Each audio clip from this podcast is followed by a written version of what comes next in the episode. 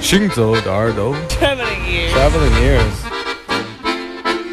Путешествие слуха. Синзо де Эрдо. Кенте Орн. Хангзаоиде. האוזניים הלכות יחד עם המוזיקה Les oreilles qui marchent à travers le monde. 行走的耳朵，行走的耳朵，行走的耳朵，你可以听见全世界。 行走的耳朵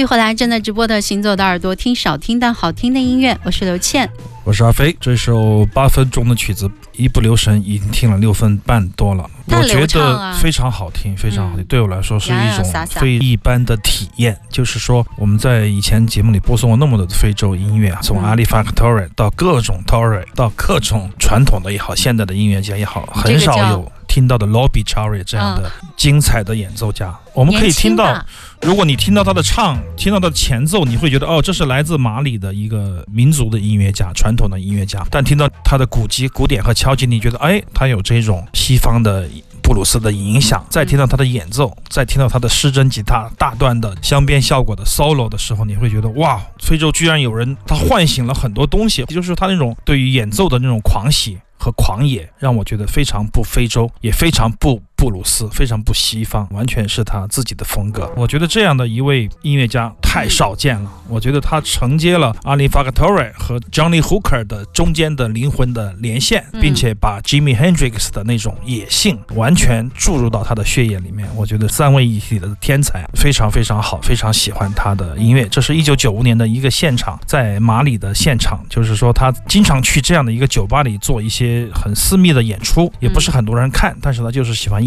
他觉得应该把他的家乡的那种音乐、传统音乐跟他听到的摇滚乐、吉他结合在一起，我们就听到了现在的 Lobby Cherry。我觉得这是非常值得去研究的一位音乐家，也是在我的聆听经验里面独一无二的，可以在。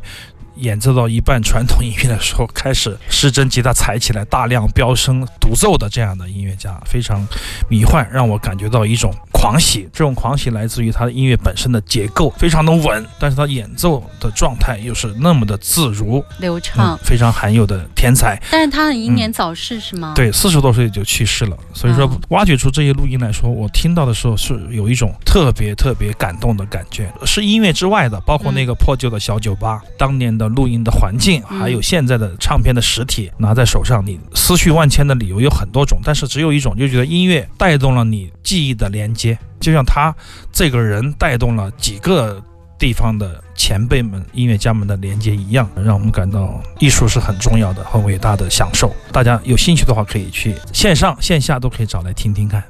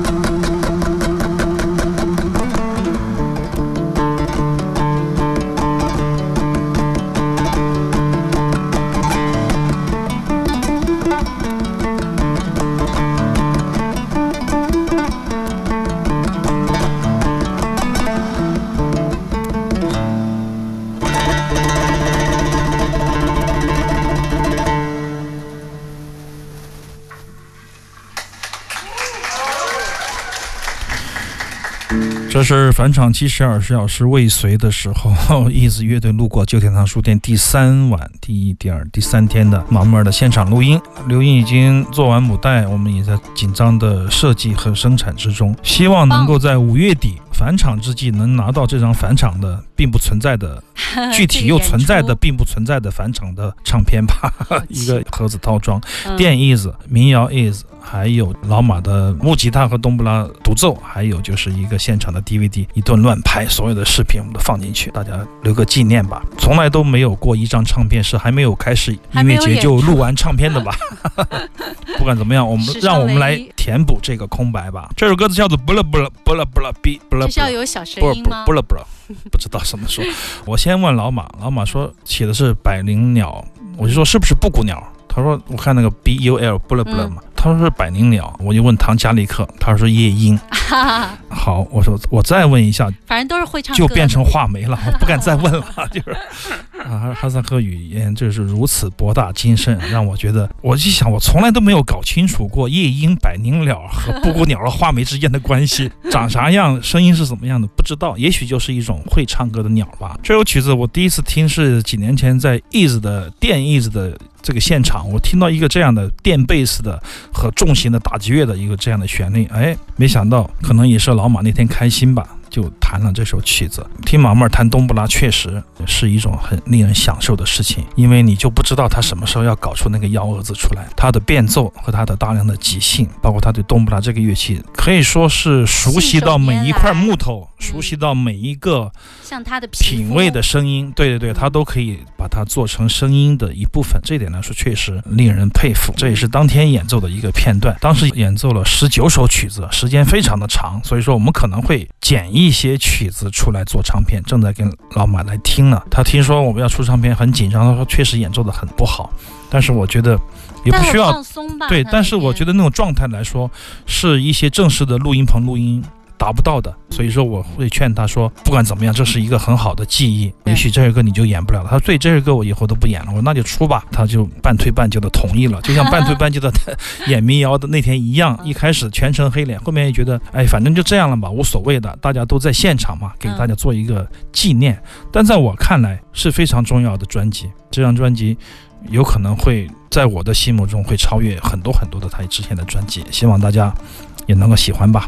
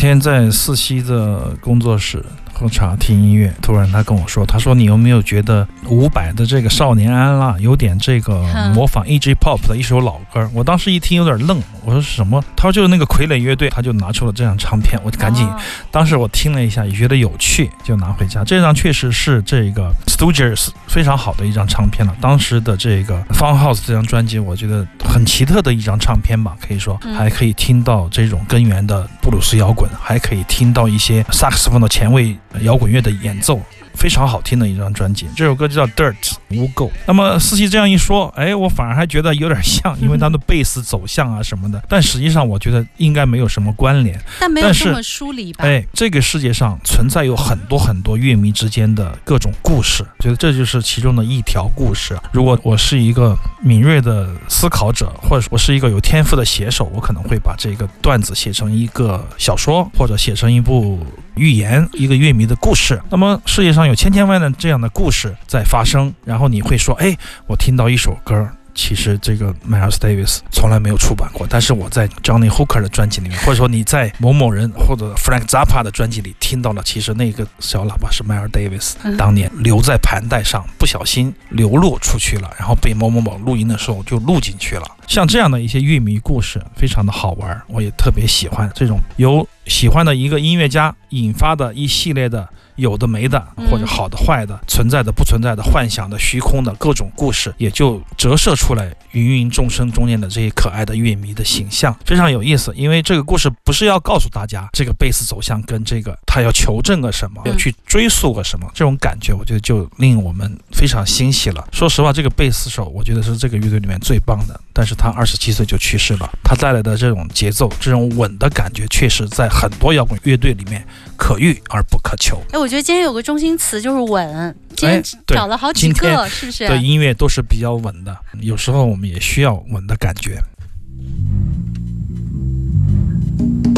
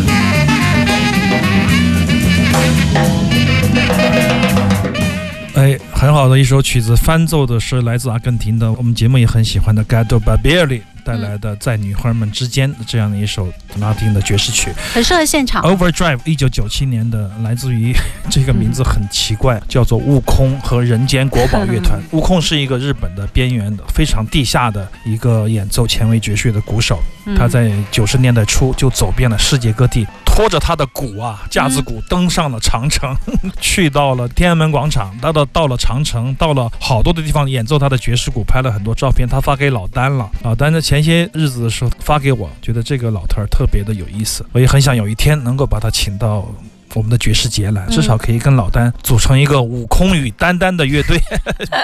三个人互念咒语或五个人互念咒语大乐团吧。我跟老丹说，我说你哎，你组织一个这样的大乐团，就叫这个咒语大乐团，就是以你为主，不同国家的人来组成这样的一个乐团，将会是很有意思的一个乐团吧。首先，这位悟空先生也非常的有意思。悟，空，对，嗯。非常的幽默，非常的热爱很有他的鼓理想，对，对而且非常的彻底。不管在什么样的情况下，都是以自己的开心为最重要。所以说，嗯演奏也好，旅游也好，摄影也好，都无时不刻嗯要在所有的地方留下他的影子，要在所有的地方留下他的气息。又发现了一个宝贝。广告之后继续回来。